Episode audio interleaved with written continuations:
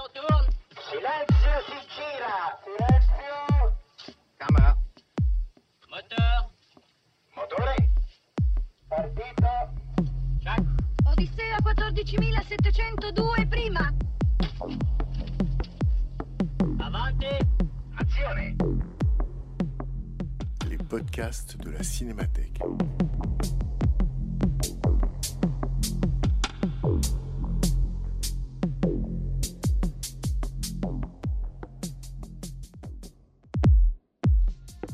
À l'occasion de la rétrospective consacrée à Pierre et Tex que la Cinémathèque française organisait en novembre 2015, dialogue entre Jean-Claude Carrière et Pierre et Tex, rencontre animée par Serge Toubiana et Olivier Père.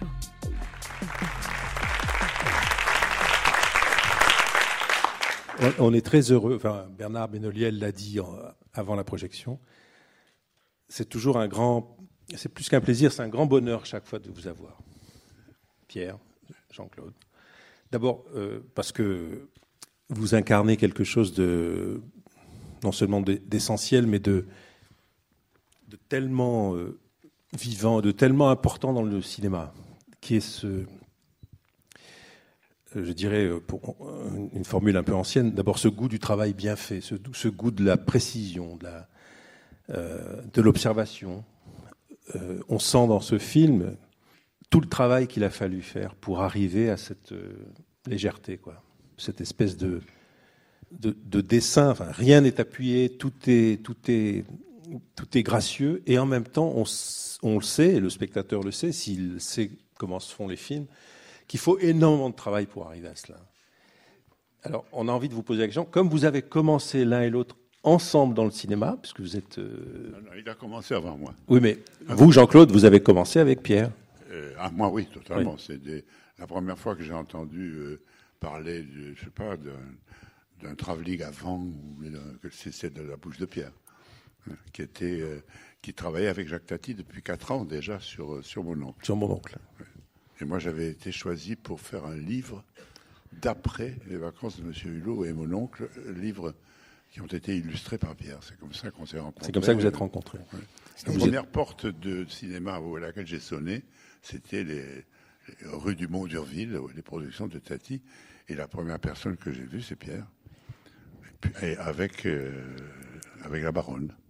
Je dois dire que ce qui était étonnant, c'est que Tati se soit mis en tête de faire une chose littéraire à partir d'une chose qui est spécifiquement cinématographique. Les vacances du Hulot, c'est une fresque. Et c'est pas du tout fait pour être transcrit par des mots. Et je sais que Jean-Claude, j'ai lu- parce que Tati ne lisait pas, j'ai lu beaucoup de manuscrits qu'il a reçus. Aucun ne me semblait satisfaisant. Et je lui disais non, ça c'est pas bien, etc., etc. Un beau jour, je reçois un manuscrit extraordinaire où c'était le journal du promeneur. Alors je dis, ah, ça c'est formidable, c'est une sacrée bonne idée. Et il racontait ce qu'il voyait. Et évidemment, il ne pouvait pas raconter le gag, mais, mais parfois les choses étaient si savoureuses que ça- on retrouvait l'esprit du film. Et ça, j'ai dit, c'est formidable. Et il m'a dit, oh, ben, je vais demander au- au- à l'éditeur de venir. Et c'est là que j'ai rencontré Monsieur Carrière. Et Grand qui, bonheur. euh, Jacques Tati euh, m'a reçu. euh, euh, C'était un grand personnage à l'époque déjà. Il parlait très peu. Il avait toujours une, une main comme ça. Ah, Oui, oui, oui, oui. c'est, euh, euh, j'ai lu. euh, c'est- C'était pas vrai. J'avais pas lu. Etc. Il a, il a, euh, il a, il m'a dit on va peut-être pouvoir faire quelque chose. Et, et il a appelé Suzanne. Tout à coup, Suzanne. J'ai vu arriver une très charmante jeune femme d'une trentaine d'années. Su- ouais, un peu 30, oui, 2, 33. bah. Suzanne Baron, sa, monteuse. Et, et il m'avait demandé d'abord qu'est-ce que, qu'est-ce que vous savez du cinéma ou qu'est-ce que... Ben, je lui ai dit, je- je- j'ai vu tous vos films quatre fois, je vais à la cinémathèque trois fois par semaine. Non, non, il m'a dit, c'est pas ce que je veux dire. C'est qu'est-ce que vous savez de comment on fait un film? Bah, Je dis, euh, rien. Vous n'êtes jamais allé dans un studio, dans un... Non, non jamais. J'étais étudiant. Et il appelle la baronne, voilà, la baronne parce qu'elle s'appelait Suzanne Baron. Suzanne, il lui dit cette phrase absolument euh, miraculeuse quand on a cet âge-là. Il lui dit, euh, euh, Suzanne, prenez ce jeune homme et montrez-lui ce que c'est que le cinéma. Jeune homme. Ah, c'est- c'est- c'est- à l'époque, oui. Oui, à l'époque, Ouais, ah, à l'époque, oui, oui, c'est vrai. Et alors, elle vous a. elle vous a- Alors, elle m'a co- conduit comme, comme, comme Ariane conduisant Thésée dans les dédales du, de- d'escaliers, corridors, jusqu'à son petit domaine, qui était la salle de montage, que je voyais pour la première fois. Elle m'a fait asseoir et elle m'a expliqué, ça s'appelait une mourettonne à l'époque, comment ça marchait, comment on faisait aller d'avant en arrière, etc. Elle m'a dit, on met, le, on met le film ici, on peut s'arrêter sur telle image, etc. Alors, euh, tout de suite, tout de suite, euh, on s'est mis au travail, on a mis le, le, le- scénario ici, à gauche, la première bobine des vacances de Monsieur Hulot, et moi j'avais des pages blanches pour essayer de, de commencer à écrire euh, ce, ce livre. Et elle m'a dit cette phrase euh, également inoubliable, en posant la main sur le scénario d'abord et sur la bobine ensuite, elle m'a dit tout le problème, c'est d'aller de ça à ça.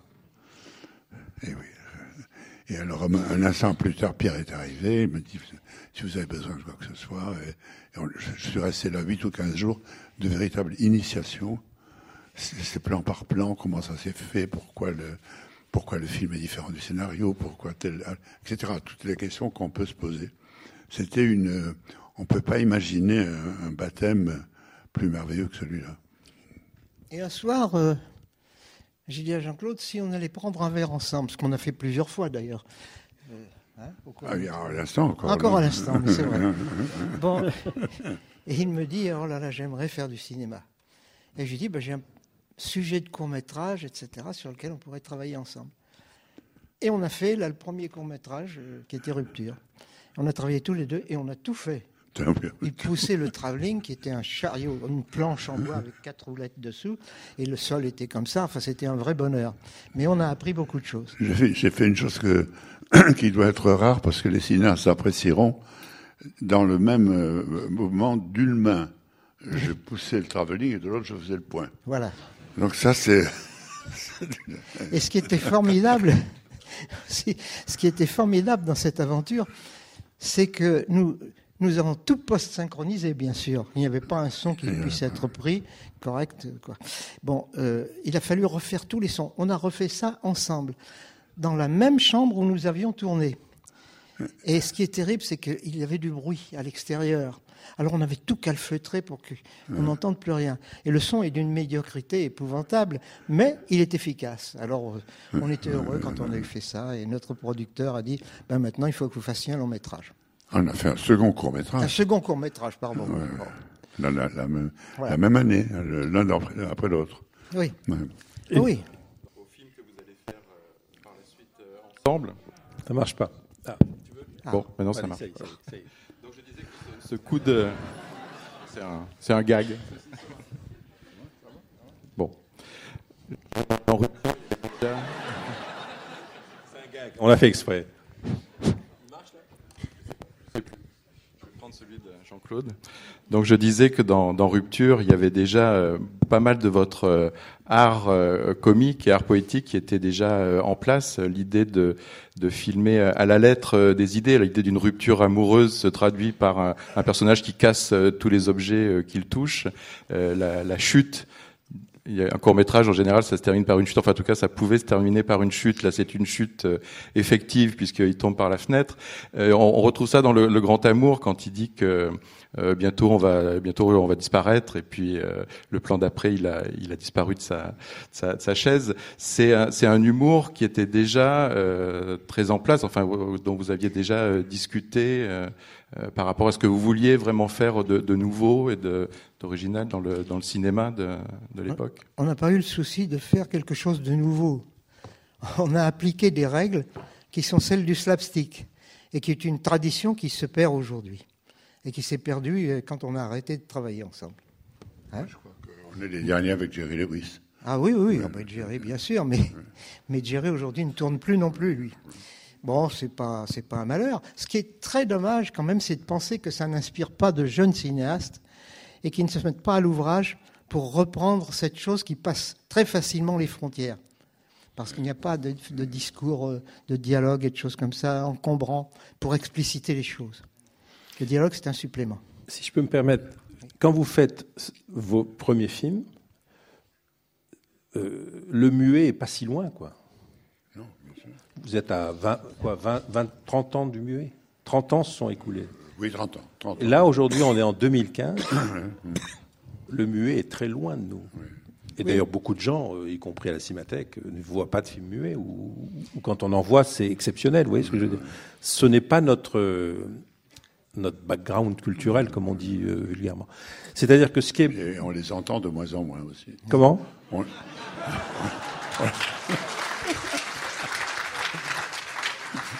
Oui, exactement. Non, je veux dire que quand on voit le, le grand amour, on- le muet est encore, enfin, le muet est là encore. quoi. Tout ce que le muet a apporté de grandiose au cinéma, Ah oui. Vous en êtes euh, Ben, on- on la a- mémoire. Quoi. On a poursuivi ce même chemin, modestement, mais avec beaucoup de bonheur. Je dois dire qu'on a eu des, des séances de travail épouvantablement difficiles, mais qui nous ont toujours fait rire. Parce que quand font- on imaginait une nous idée. rire encore quand on se les raconte. C'est Oui. vrai. Oui, oui, oui. Ce, ce type de comique qu'on appelle de slapstick et dont les grandes années sont les années 20, 1920, 1930, euh, correspond très exactement euh, euh, aux, meilleures années du, sur- du surréalisme. C'est très exactement et chronologiquement, et d'ailleurs, les uns appréciaient les autres. Dans le premier numéro de la Révolution surréaliste, il y a une photo de Buster Keaton. Et les, documents devaient être bien choisis. Buñuel a écrit un article sur, Keaton, qui, qui commençait par les films de Buster Keaton sont beaux comme des salles de bain.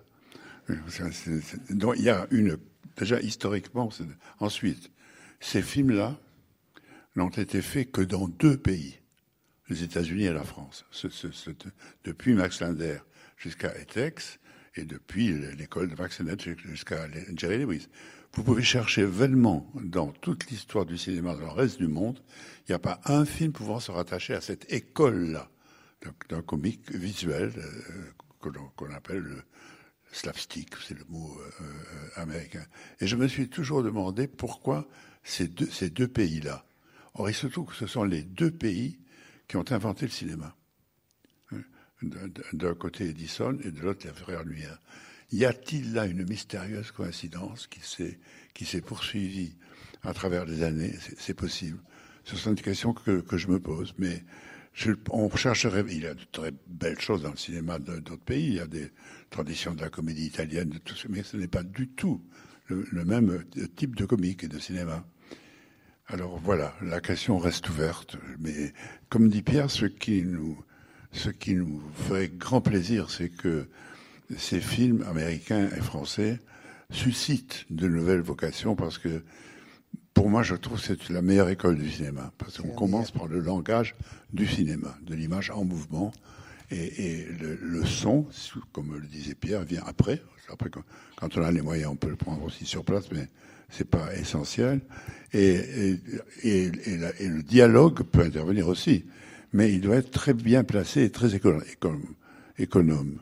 Je me rappelle quand euh, on a commencé à travailler, Tati un jour qui voulait me montrer le, ce qu'était le cinéma, m'a amené dans un dans un auditorium, un endroit de prise de son. Il voulait enregistrer. euh, alors j'arrive, j'étais très étonné. C'était assez grande salle avec sur le sol des, pierres, des carrés de pierres, de granit, de marbre, de différentes espèces de, pierres, et tout autour des caisses pleines de verre, de verre à boire. Et il voulait enregistrer le son du verre qui se casse dans mon oncle. Et il savait pas, naturellement, on peut pas savoir à l'avance quel son on veut. Donc, il a, pendant deux heures et demie, il m'a fait asseoir, et il prenait un verre après l'autre, comme ça, et paf, et il enregistrait dans un sérieux absolu. Moi, j'étais là, je regardais ça, je me disais, c'est- ça le cinéma, c'est ça. À un moment donné, un, un de ces verres est tombé, ne s'est pas cassé, et a roulé jusqu'à mes pieds. J'ai ri. Il m'a regardé, il m'a regardé, il m'a fait. C'est ça le, le- le sérieux absolu du, du- du travail. C'était vraiment nos, nos- Et avec Pierre, euh, le, le gros avantage de travailler avec Pierre, pour moi, c'était d'avoir l'interprète à côté et en face de moi. C'est-à-dire que dès qu'on avait une idée, il pouvait la jouer, l'interpréter, la mettre en place. Il a, une précision de geste. Il est aussi c'est illusionniste. indissociable. C'est indissociable. Quand on donc- imagine des choses drôles, il faut pouvoir les transcrire physiquement. Oui, mais C'est l'exemple de tous les grands de, de- de la- de l'époque des master clones, que ce soit Keaton, Chaplin, Harry Langdon, euh, Harold Lloyd, Laurel et Hardy, enfin, quels qu'ils soient, ils nous ont tous tout appris. Euh, Vous on, dessinez, par exemple ah, on dessinait, Vous dessinez oui. aussi Oui. Ah Vous oui, aussi, Oui, vous oui, dessinez oui, mais il dessine mieux que moi. Alors, euh, Vous aussi, vous dessinez. Oui, oui, Vous oui, Et puis on jouait ensemble. Ça, oui. Beaucoup, beaucoup. C'est ça qui était formidable. Ouais, ouais. C'est que dès qu'on attaquait une scène, Jean-Claude se cachait derrière la porte et me disait Bon, là, il s'est caché derrière l'arbre. Alors, il réapparaissait comme ça. Bon, on voyait la scène parce qu'il la jouait avec moi. C'était formidable. Inoubliable. J'aurais pas pu faire ça avec quiconque. Il n'y en avait qu'un, c'était Jean-Claude. J'en ai la certitude. Comme ça, dans la vie, il y a des gens qui sont faits l'un pour l'autre. On ne s'est pas marié, mais ça ça peut exister. Ça, ça Et peut- on était fait pour se rencontrer. Maintenant, ça peut venir. hein. Parce qu'on Ah, ça peut Oui, venir. ça peut Ah, ouais, venir. peut venir. Ah oui, mais moi j'ai la canne. Le, le Grand Amour a la particularité d'être votre premier film en couleur, où il y a un travail absolument admirable sur la, sur la, sur la couleur. Est-ce que la, la couleur a été euh, réfléchie et pensée dès, dès l'écriture, dès le scénario, et avec Jean-Claude euh, Carrière, pour, euh, pour apporter justement quelque chose de... C'est surtout au moment de la préparation qu'on décide de la couleur. Ce qui est certain, c'est que dans un film comique particulièrement, lorsqu'on ne contrôle pas la couleur, on risque tous les accidents. Je me souviens avec Tati, on tournait à Saint-Maur, et un jour, il y avait euh, un plan qui se passait dans le petit marché, mais au loin, il y avait une route nationale. Et voilà que sur la route nationale, il y a une voiture rouge qui passe. Oh, coupé Bon. C'était foutu, il fallait stopper les voitures, parce que sinon, euh, ça, attirait l'attention et on était déporté de ce que l'on devait voir. Et pour nous, ça a été le même, le même problème. Et quand euh, j'ai eu, Dieu merci, un, un chef opérateur qui était extraordinaire, c'était Bofti, Jean Bofti. Et avec lui, on a pu contrôler toute chose. Je lui disais avant, séquence par séquence, là, tu vois, il faudrait, après repérage, là, il y a- le, le mur n'est pas bien, il attirera trop l'attention. Ben, on bavoxait le mur, enfin bref, c'est tout un travail euh, qui est extrêmement passionnant et, et difficile. bon, enfin voilà, c'est pourquoi on vit, tout- on vit toujours d'ailleurs. Ça nous maintient en vie. Parce que Jean- Jean- Jean-Claude Carrière évoquait le, le surréalisme, c'est vrai qu'en en revoyant vos films, on a, évidemment toujours euh, euh, en, tête euh, l'origine de, votre travail, du musical, de la passion et l'amour pour le, cirque, pour le burlesque.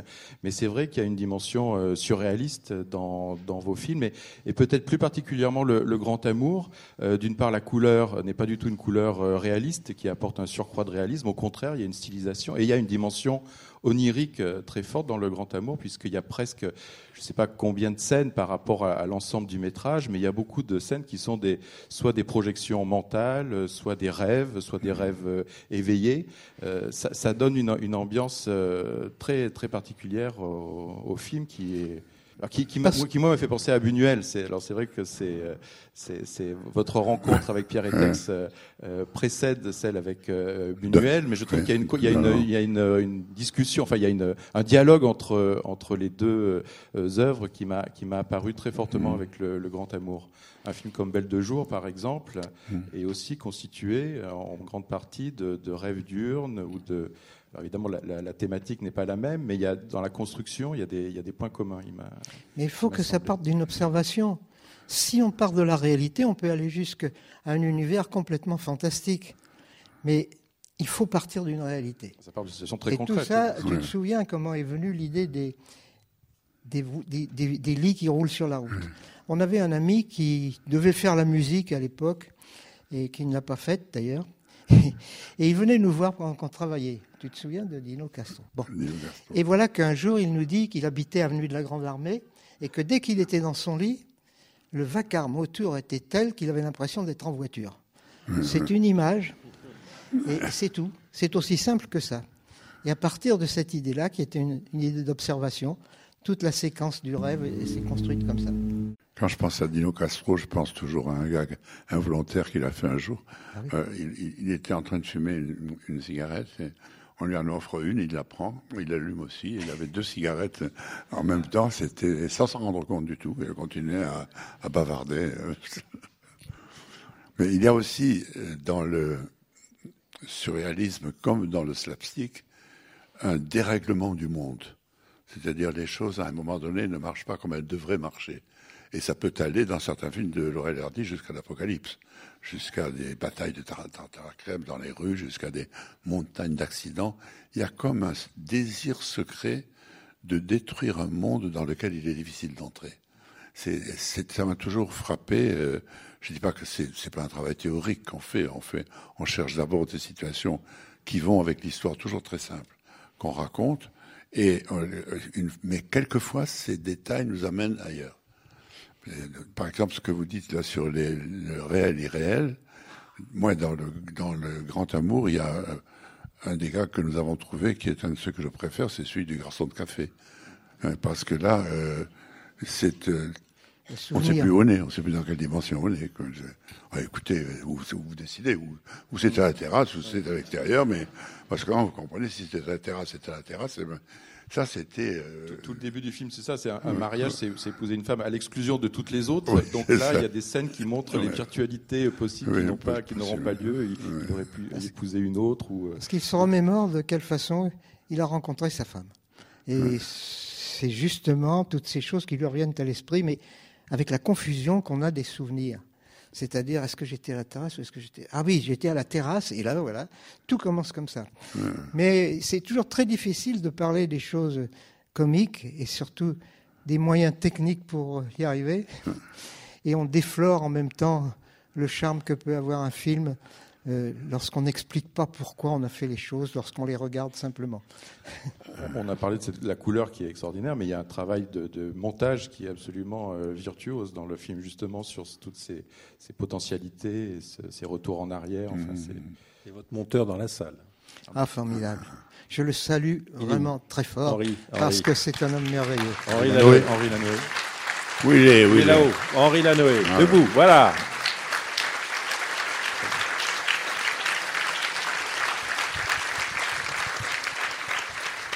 Ouais. Monteur, un monteur d'exception. C'est un jazzman. Alors il a un sens du rythme extraordinaire. Dites-moi, Voilà. Pierre, c'est une question que, que beaucoup de gens se posent, et surtout les spectateurs, c'est... Vous avez fait euh, cin- cinq longs métrages en- entre 62 et 71. Oui. Il y a une période, je dirais, euh, euh, bénie pour vous, et puis après, il- il- Ben oui. c'est différent. C'est sporadique, vous faites autre chose, vous revenez au cirque, au musical. On a envie de vous poser aujourd'hui, au fond, qu'est-ce qui a le plus compté pour vous Et qu'est-ce qui a été le plus. Qu'est-ce qui a été le plus harmonieux pour vous, au fond? C'est votre vie de, de cirque et de musical, d'acteur, de scène ou le cinéma? Enfin, comment. C'est difficile à déterminer parce que c'est un ensemble de choses qui, correspondent les unes entre les autres. Il est évident que si je n'avais pas commencé avec un numéro musical, j'aurais pas pu faire du cinématographe. Et c'est sûr que le cirque a eu une importance capitale pour moi, mais c'est arrivé à un moment aussi où les films ne, ne pouvaient plus se faire. C'est-à-dire que mon producteur avait fermé les robinets, il ne voulait plus faire de films avec moi. Donc c'était un peu par nécessité. Et parfois la nécessité est nécessaire, même si elle frustre, elle vous oblige à, chercher des solutions. Et là, euh, je dois dire que ça a été pour moi un bonheur immense de faire une entrée de clown. Ça, c'était mon rêve. Et, j'avais commencé par là avec un, un clown qui s'appelait Nino. Nino Fabré, qui était un type formidable, qui m'a appris beaucoup de la comédie clownesque. Et voilà, enfin, c'est très difficile d'expliciter les choses. Mais tout ce que je peux dire, c'est que toutes les choses que j'ai faites font partie d'un fond commun. Voilà. Auquel il faut rajouter, euh, Oui. depuis le départ, l'œuvre graphique, qui est, qui est considérable et qui a joué un très grand Absolument, rôle. dans- dans la- parce que. Pierre est un dessinateur et un peintre merveilleux, et il a quelque chose dans l'œil que les autres n'ont pas. Il a Oh. le- le- oui. J'ai j'ai fait la liste de tout ce que vous, de, de tout ce que vous avez fait. Enfin, de clown, graphiste, illustrateur, gagman, affichiste, acteurs chez Bresson, Tarkovsky, Yosseliani, Oshima, euh, Coris Maki, Jean Marbeuf, Guy Gilles, Philippe Kaufmann, dessinateur, auteur d'ouvrages, artiste de cabaret ou musical, artisan, bricoleur, décorateur, accessoiriste. Vous, vous savez tout faire. Oui, c'est une vie de bricolage. Je ne peux pas donner une meilleure explication. J'ai fait les choses par hasard, parfois. Lorsque je découvrais, euh, j'étais enflammé. J'ai travaillé avec un maître verrier alors que je ne m'y attendais pas un instant. C'est après la, la déclaration de la guerre, il y a eu l'exode, bien sûr. Et c'est ce maître verrier qui habitait Paris est allé en province, en Auvergne. Et puis, il est venu jusque dans ma ville natale un jour, par hasard. Et là, j'ai un ami qui l'a rencontré, qui m'avait donné quelques notions de dessin déjà, et qui lui dit euh, Mais écoutez, euh, il faudrait que, que vous voyez ce que fait Pierre, c'est pas inintéressant. Bref, donc j'ai rencontré Théodore Gérard en scène, un immense maître verrier, et avec lui, j'ai commencé à travailler. Je n'ai pas travaillé sur les vitraux au début, j'ai travaillé le dessin, le dessin, le dessin, le dessin. Et puis la peinture, ça a commencé. Et puis après, après, il m'a demandé de travailler avec lui sur les cartons des, des, des- des fenêtres qu'il faisait. Il y avait des fois une fenêtre de 8 mètres de haut.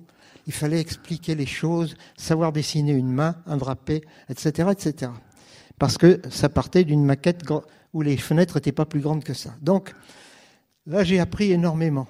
Mais lorsque je lui ai dit que je voulais faire du cirque, alors il fut surpris parce qu'il croyait que j'allais que j'allais poursuivre sa carrière et je ne l'ai pas fait. C'est encore un de mes regrets, mais la vie n'est faite que de regrets. Ça dépend des vies. Oui, ça dépend. C'est vrai, toi. Mais c'est pour ça qu'on vous admire beaucoup, c'est qu'aujourd'hui, n'importe qui d'entre nous, on sait faire une chose, deux choses maximum. On ne sait pas faire Ah, mais on, autant de choses. on ne s'accomplit que si on ne fait qu'une chose. Un pianiste fait 10 heures de piano par jour, c'est pour ça qu'il peut donner un concert. Moi, j'ai ja- j'ai été attiré par la musique, je n'ai jamais été capable d'aller jusqu'au bout des choses. Alors j'ai commencé avec le violon, euh, non, euh, j'ai commencé avec l'accordéon, mais d'instinct. Après, j'ai appris le violon, après le piano. Que reste-t-il de tout ça? Plus rien aujourd'hui, avec l'arthrose en plus. Après, il a fallu que je joue du concertina parce que c'était au cirque, c'était l'instrument. Le saxophone, je m'y suis mis, la trompette aussi. Mais je ne suis aucun de, de- de- des musiciens que je devrais être si j'avais poussé les choses jusqu'au bout. Je ne suis qu'une approximation, mais j'en ai bien conscience. Il, il- il oublie de, de dire qu'il a été cascadeur et qu'il est un remarquable prestidigitateur. Ah oui, mais là, je, l'ai- je l'ai vu faire des choses étonnantes. Se, se déguiser en chinois, avec un chapeau de chinois, des grandes dents, comme ça, devant, et aller se, faire des, des numéros de- d'illusion, d'illusionniste, devant un public, sans dire qui il était. Et ça, c'est quand même, c'est quand même pas mal. Le, le- le magicien anonyme. C'est un métier euh, qui en contient. euh, C'est Chaplin qui a dit ça un jour. Euh, c'est- un métier qui les contient tous, son métier. Et je pense que c'est ça le secret, c'est qu'on ne s'accomplit pas. Chaplin a fait des musiques extraordinaires pour ses films. Smile, c'est un chef-d'œuvre. Mais ça il n'a jamais été un grand musicien. Mais, mais il a passé tous les continents, toutes les frontières, parce que c'était universel son œuvre. Et quand on s'aperçoit qu'on a choisi à un moment un mode d'expression comme le cinématographe, et qu'on se rend compte de, de la distance qui nous éloigne de ces gens qu'on admire, alors là, je vous assure qu'on n'a pas la grosse tête. Et aujourd'hui, dans le monde dans lequel on vit, c'est difficile de, de ne pas avoir la grosse tête. Oui, parce Oui. qu'elles sont toutes grosses. Elles sont toutes grosses. Vous êtes, vous êtes ami avec Jerry Lewis? Et, oui. et vous êtes- alors, mais ce qui- votre amitié, elle passe parce que vous parlez pas très bien l'anglais, je crois, non? Pas du tout. Et comment vous êtes amis alors? Ah, Comment on arrive à être amis lui non plus. Non plus, lui, il ne parle pas l'anglais non plus. Non, il parle pas le français. Mais comment, vous, enfin, comment, comment cette amitié, ben, parce qu'elle dure et elle, et- et elle est sincère et profonde, comment vous arrivez à la Eh bien, à après le, l'entretenir? le film Yo-Yo que nous avions fait, euh, Robert Benayoun, qui était un, un critique d'un positif, me téléphone un matin et me dit euh, Euh, Écoute, Pierre, je, je te présente, je, je vais te présenter quelqu'un qui veut te voir, qui veut te rencontrer. Et il me dit Écoute, et je reste l'oreille au téléphone et j'entends un applaudissement qui n'en finit pas. Il me dit, mais qui est-ce? Il me dit, bah, c'est Jerry Lewis. Jerry Lewis qui, qui applaudit. Et là, j'étais suffoqué. Bref, je, je- je dois être. Je, je suis complètement surpris de l'intérêt qu'il a porté un- film qu'on a fait qui était Yo-Yo. Et il y a trouvé là-dedans tout ce qu'il aimait. À partir de ce moment-là, il a voulu me rencontrer. Il tournait à Paris je ne sais quel petit film, pas très intéressant, mais il faisait ça pour vivre. Et il est vrai que Des films clairs, non? Non, c'était plus tard, ça.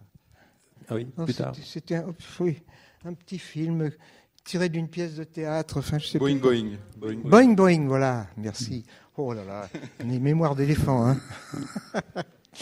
Donc, euh, Jerry, euh, étant à Paris, je l'ai rencontré. Il m'a donné rendez-vous au Ritz, où il habitait. Et je suis arrivé au Ritz. Je regarde à- à 6 heures, m'avait-il dit. 6 heures moins 5. S'il n'est pas là dans 5 minutes, je me tire. Parce qu'il ne faut pas quand même que. J'étais mort de trac. Et puis à 6 heures pile, il a descendu l'escalier comme dans Cinderella. Et il est venu vers moi, les bras écartés, il dit Tu es mon ami. You are my friend. Ça, j'ai compris tout de suite. Et ça n'a jamais bougé. Je dois dire que c'est, une amitié profonde et extrêmement enrichissante. Parce qu'on a échangé des idées. On, avait fait le projet de tourner ensemble un film, puis ça n'a jamais pu se faire, Dieu soit loué. Il m'avait dit ou on fera un chef-d'œuvre ou un truc à foutre aux chiottes. Voilà, c'était, ça. Et là, euh, je me suis toujours dit, mais c'est très bien que ça n'ait jamais pu se faire parce que je vois pas ce qu'on aurait pu faire ensemble, étant donné toutes les possibilités qu'il a, qui sont extraordinaires. Mais en même temps, euh, moi, je me, contentais, je me contentais toujours du peu que je savais faire. Et par contre, la complicité que j'ai eue avec Jean-Claude est unique au monde. Et, et elle, elle- elle perdure à travers le temps. Et ça, c'est quelque chose d'extrêmement précieux. C'est ce qui fait vivre un artiste. Voilà. On habite à 500 mètres l'un de l'autre Oui. depuis tout On- ce temps-là et on se voit très souvent. Et on met de plus en plus de temps pour se rendre l'un vers l'autre.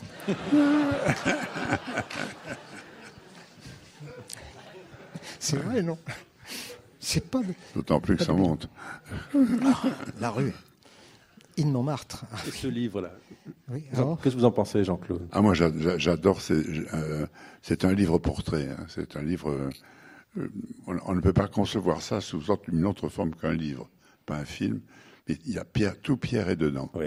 Et c'est euh, merveilleusement présenté, mis en forme, mis en place. euh, et euh, une fois qu'on referme le, le livre, euh, moi, je- j'étais au courant du projet, bien sûr, mais j'ai refermé le livre et je l'ai rouvert tout de suite.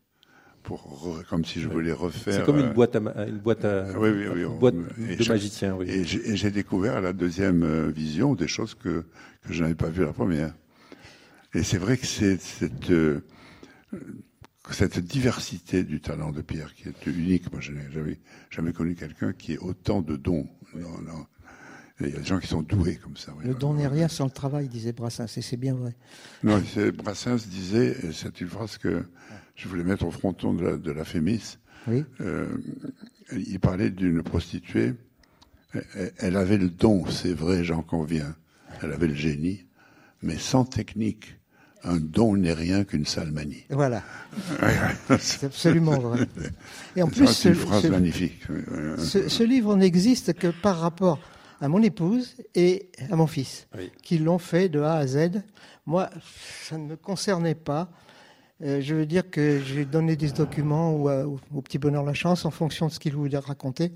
Et l'idée, l'idée qui est, qui est intéressante, c'est que c'est une espèce de bric-à-brac, c'est-à-dire que, que c'est un abécédaire. Alors, à la lettre A, on trouve ARE, parce que je suis dans les bras de ma mère. Voilà.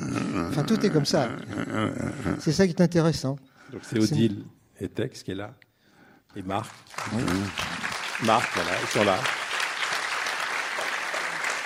Mais ce qui est beau dans ce livre aussi, et le titre, j'aime beaucoup le titre, c'est ça, Pierre et Tex. Et en fait, quand on, on passe du temps dans le livre, on serait incapable de vous définir, tellement vous êtes quoi. Oui. Vous êtes multiples. Mais tout ça parce qu'un jour, quand je tournais le pays de Cocagne, il y avait des interviews que mon fils avait fait euh, ici ou là, dans Paris, et, d'autres sur les lieux de, tournage.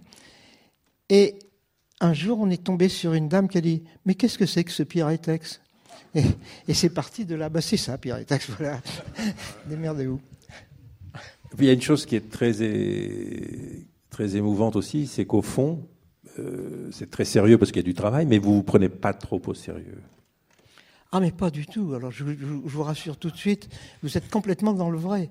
Je n'accorde aucune importance à ce que je fais. La seule chose qui m'importe, c'est d'aimer mon travail, d'aimer le faire. Et lorsqu'on peut partager ça avec quelqu'un comme Jean-Claude et avec quantité d'autres personnes, lorsque ça touche d'autres gens, je suis très heureux, mais ça n'a rien à voir avec la vanité qu'on peut tirer du travail qu'on a fait. Rien. Rien, rien, rien. Et Dieu merci, pourrais mourir tranquille. J'aurais pas besoin de penser à- au futur, Et à ce que tu aurais pu faire. à ce que j'aurais pu faire. Oui, alors ça, Vous pensez par. Pierre, qu'aujourd'hui, dans le, dans le cinéma ou dans les arts en général, les gens se prennent trop au sérieux il y, a, il y a trop, de, trop de vanité dans. Ça, ça ne date pas d'aujourd'hui. Ça a toujours existé. Oui, oui. Non, mais la, la télévision est un merveilleux moyen de transmettre ce genre de phénomène. Et-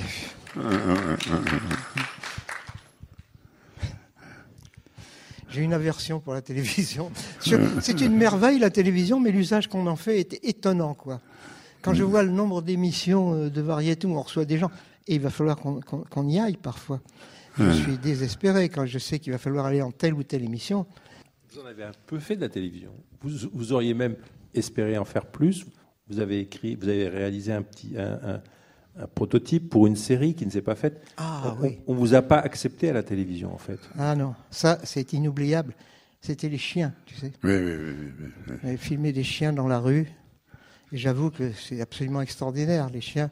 Et, et- et quand on a beaucoup de documents, il en faut énormément, on trouve une relation entre un plan et un autre. Un chien qui regarde un autre, l'autre qui le regarde à son tour. Que sais-je? Et en montant une musique là-dessus, on arrivait à faire des choses extraordinaires. Seulement, il fallait tellement de temps. Et la télévision est tellement pressée qu'on ne peut pas. On m'a envoyé aux fraises. Alors, le, le problème de, de, de ce type de film, c'est qu'il demande beaucoup de temps. Énormément. Il faut beaucoup de minutie, de préparation, et, et le temps coûte cher au cinéma, on le sait. On a euh, après euh, le, dernier scénario qu'on a écrit et qu'on n'a pas pu tourner était certainement un des meilleurs qu'on ait qu'on ait écrit. Ça s'appelait Faust, mais Faust écrit avec un O et un accent circonflexe. Et ça racontait l'histoire du diable qui en avait assez de se voir euh, ridiculisé dans l'opéra de Gounod et qui un jour décidait de jouer lui-même, de chanter lui-même. Donc il se mettait en Méphisto et, et- et il rentrait et tout devenait vrai. C'est-à-dire que Faust rajeunissait vraiment, ouais, que tout, que, que la nuit d'orgie, tout le théâtre y participait, que les ouvreuses volaient sur des balais dans les airs, vous voyez, c'était toute la présence même du diable métamorphosait l'œuvre. Et, mais le, le principe du scénario était qu'il n'y avait pas un brin de dialogue autre que celui de l'opéra. Et il y avait des choses, mais seulement on n'a pas pu le tourner pour faute d'argent, de temps. Oui. Très très minutieux, mais c'était un scénario magnifique. Parce que le plus souvent, pour faire un film, il faut avoir une vedette. C'était le Bon. premier, j'appelais le premier opéra catastrophe. Oui. Mais c'est un, un des regrets. Ouais. Par contre, un, un film qui est un, un de vos plus beaux, c'est c'est Yo-Yo, qu'on va pouvoir euh, revoir euh, demain à la, à la Cinémathèque. Et c'est un film où vous explorez, euh, euh, presque un film qui veut explorer toutes les potentialités du, cinéma et, qui raconte énormément de choses, mais d'une manière extrêmement euh, subtile, élégante, euh, sans, que ça soit forcé, puisque évidemment c'est un film, c'est une déclaration d'amour au, cirque, ça on l'a. On l'a- beaucoup dit, mais c'est un film qui parvient en un seul mouvement à, raconter presque toute l'histoire du XXe siècle, à travers ces guerres, l'évolution de la société. L'histoire du cinéma, on voit l'évolution euh, technique et esthétique du cinéma intégrée à l'intérieur du, film, et un hommage au burlesque, au grand burlesque américain, puisqu'ils sont tous là, ils figurent d'une manière ou d'une autre euh, dans le plan avec des, hommages ou des, apparitions. C'est un film qui est d'une richesse absolument euh, prodigieuse, et c'est toujours un, euh, évidemment un grand plaisir de le voir ou de le revoir, mais c'est une forme d'accomplissement et, et- et cette idée géniale qui est même si c'est un, film sur le cirque, de jamais filmer un, numéro de cirque Parce que ça, vous l'avez bien dit, c'est quelque chose qui vous paraît euh, impossible à, saisir ou à capter hors, en dehors de sa, représentation. Et ça, c'était co- comment s'est agencé un, un scénario aussi riche avec différentes strates comme ça de, de récits, euh, une histoire, mais aussi plein d'histoires et, et la grande histoire aussi. euh, C'est l'histoire la plus complexe qu'on ait racontée, parce qu'il y a Oui. plusieurs générations. Le, bon, le soupirant, c'est très simple, c'est un jeune homme qui veut se marier. euh, le grand amour aussi. euh, une saga. euh, oui, mais, mais Yo- Yo-Yo, on avait rêvé au départ de le commencer, de commencer le film à 1,33, vous voyez, en noir et blanc, et de le finir, et de le finir à, à la, couleur. non, à la géode. Ah, est un peu en avance. Un peu en avance. Non, mais l'idée qui est, qui, est, qui est- qui est venue à Jean-Claude, qui était formidable, c'est que Citizen Kane euh, raconte une histoire à travers euh, de nombreuses années au milieu des événements internationaux qui arrivent. Et C'est un ça, peu c'est votre c'est la Citizen grande Kane. idée. C'est vrai qu'il y a- il y a- Et c'est la même idée qu'on a poursuivie. Voilà. C'est difficile de parler de ce qu'on a fait, toujours. Moi, je, je- je me souviens de vous dans Pickpocket de Bresson. Pour moi, c'est une silhouette absolument inoubliable. bon? Ah bah oui. Et être acteur chez, chez les autres, ça vous a plu? Euh, mais non, je, je peux dire que j'ai choisi, ce qui est très prétentieux. Non, mais j'ai eu la chance de travailler avec Robert Bresson, bien Ouais. sûr, d'abord, qui m'a demandé un jour Mais vous avez fait de la prestidigitation? Je dis oui. Ah, est-ce que vous connaissez les techniques du pickpocket? Ah non, pas du tout. Bon, mais ça, c'est pas grave. Je, connais quelqu'un qui. Il m'a présenté Kassaji, qui était un, pickpocket de l'époque. Et là, tout a commencé. Euh, il m'a demandé de jouer un rôle dans son film. Alors j'ai tourné beaucoup de choses qui étaient mauvaises, et Robert Bresson était quelqu'un qui n'était pas tendre. Alors bon, passons à autre chose. Et alors c'était terrible. J'avais le sang glacé dans les veines. Et voilà que après ça, j'ai rencontré Coris Maki. Et c'est lui qui m'a demandé de venir dans son film. C'est un hasard, quoi. Je veux dire que euh, je ne sais plus avec qui j'ai tourné encore. Oshima, si. Max Oshima, Amour. oui, ah bah ça c'est oui, oui, grâce oui. à Jean-Claude, ça, oui. Et le dernier en date, c'est Yosseliani. c'est- c'est notre ami Yosseliani. Alors ça, c'est un bonheur parce que pour moi, c'est un, un immense cinéaste. Et qu'on n'apprécie probablement pas à sa juste valeur en France. Je pense qu'à travers le monde, il aura les, les lauriers qu'il mérite. Mais il s'en fiche, lui aussi. Ça aussi. Oui, Mais il y a, c'est il y a bien. des points communs entre vous, dans vos univers, non? Ben oui, il y a toujours, il y a, il y a toujours. Vous savez, quand on ne cherche pas à briller, on, on se retrouve quelques-uns, et c'est le bonheur. Ce goût du hasard aussi, l'incertitude chez Ah. Yosseliani, qui est magnifique. Magnifique. C'est un grand cinéaste. Je, me souviens Je me rappelle, j'étais allé assister au tournage avec Bresson et, euh, et Kassagi. Et euh, Kassagi et Pierre, euh, sur le, le constat, je tournais dans un bistrot de Pigalle, sur le comptoir en zin, avec euh, quelques dés, quelques pions, quelques pièces de monnaie, ont inventé un jeu qui n'a pas aucune règle. Alors il va, ah, voilà, il a et puis il y a des clients, des figurants qui se sont rapprochés et qui ont essayé de comprendre les règles du jeu. Et, et, et- qui même en arrivaient à dire mais non il fallait pas faire ça non, Non, il fallait, c'était assez formidable de- de- de- à l'intérieur même d'un tournage. Bresson disait par exemple à un acteur euh, regardez fort. Oui. alors l'acteur regardait fort non je dis- je- je dis, là vous regardez dur vous ne regardez pas fort Voilà. Ça, combien de fois me l'a-t-il fort, dit ça c'est formidable Voilà. Parce que c'était très drôle. Il tournait une scène. C'était justement dans un bistrot qui était en face du Cirque Medrano. Et donc, cette scène que je tournais, je devais regarder Kassagi qui faisait une démonstration à Martino Lassala, qui est un acteur à l'époque, euh, L'acteur de Pickpocket, l'acteur principal. ouais. principal du film, exactement. Et il lui montrait comment. euh, oui. Mais le comble et le sommet du, du- du bonheur, c'est que euh, Robert Bresson n'avait pas mis les personnages que je devais regarder. Il les avait fait répéter autre part et il devait tourner ça après. Moi, elle me dit, alors, il me dit, là, vous allez voir, ils font ceci et cela. Et, et- et il n'y avait personne. Alors, vous regardez. Non, non, non, non, non, ne regardez pas dur, regardez fort. Qu'entendait-il par là? Je, ne savais pas. Ce fut une expérience extrêmement enrichissante parce que j'ai vu un homme euh, faire du cinéma quelque chose qui était peu habituel. Il n'avait pas d'acteur connu, c'était merveilleux. Ça ne se bâtissait pas sur des vedettes et c'était du vrai cinéma. quoi. La scène de- d'enterrement avec le dies irae dans Pickpocket est une des scènes que, qui encore aujourd'hui me, me, me prend aux tripes. Très bien. Il faut voir Pickpocket alors.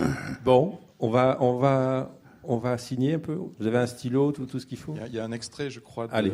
Tant Comment qu'on a la santé. Comment Il y a un extrait. Ah oui, de il y a un extrait. la Pardon. Ouh là là, c'est très important. Hein, La Bernard. scène du, du restaurant dans C'est très important. la santé. Alors ça, c'est le, le type même d'une scène que nous avons écrite et répétée ensemble. Attendez, ne partez pas. Il y a, il y a choisi 4 au minutes hasard, de film. Vous allez rigoler. si vous ratez ça, vous êtes. euh, En tout cas, merci. Et après, on se retrouve à la librairie pour euh, autour de Pierre et de Jean-Claude. Merci.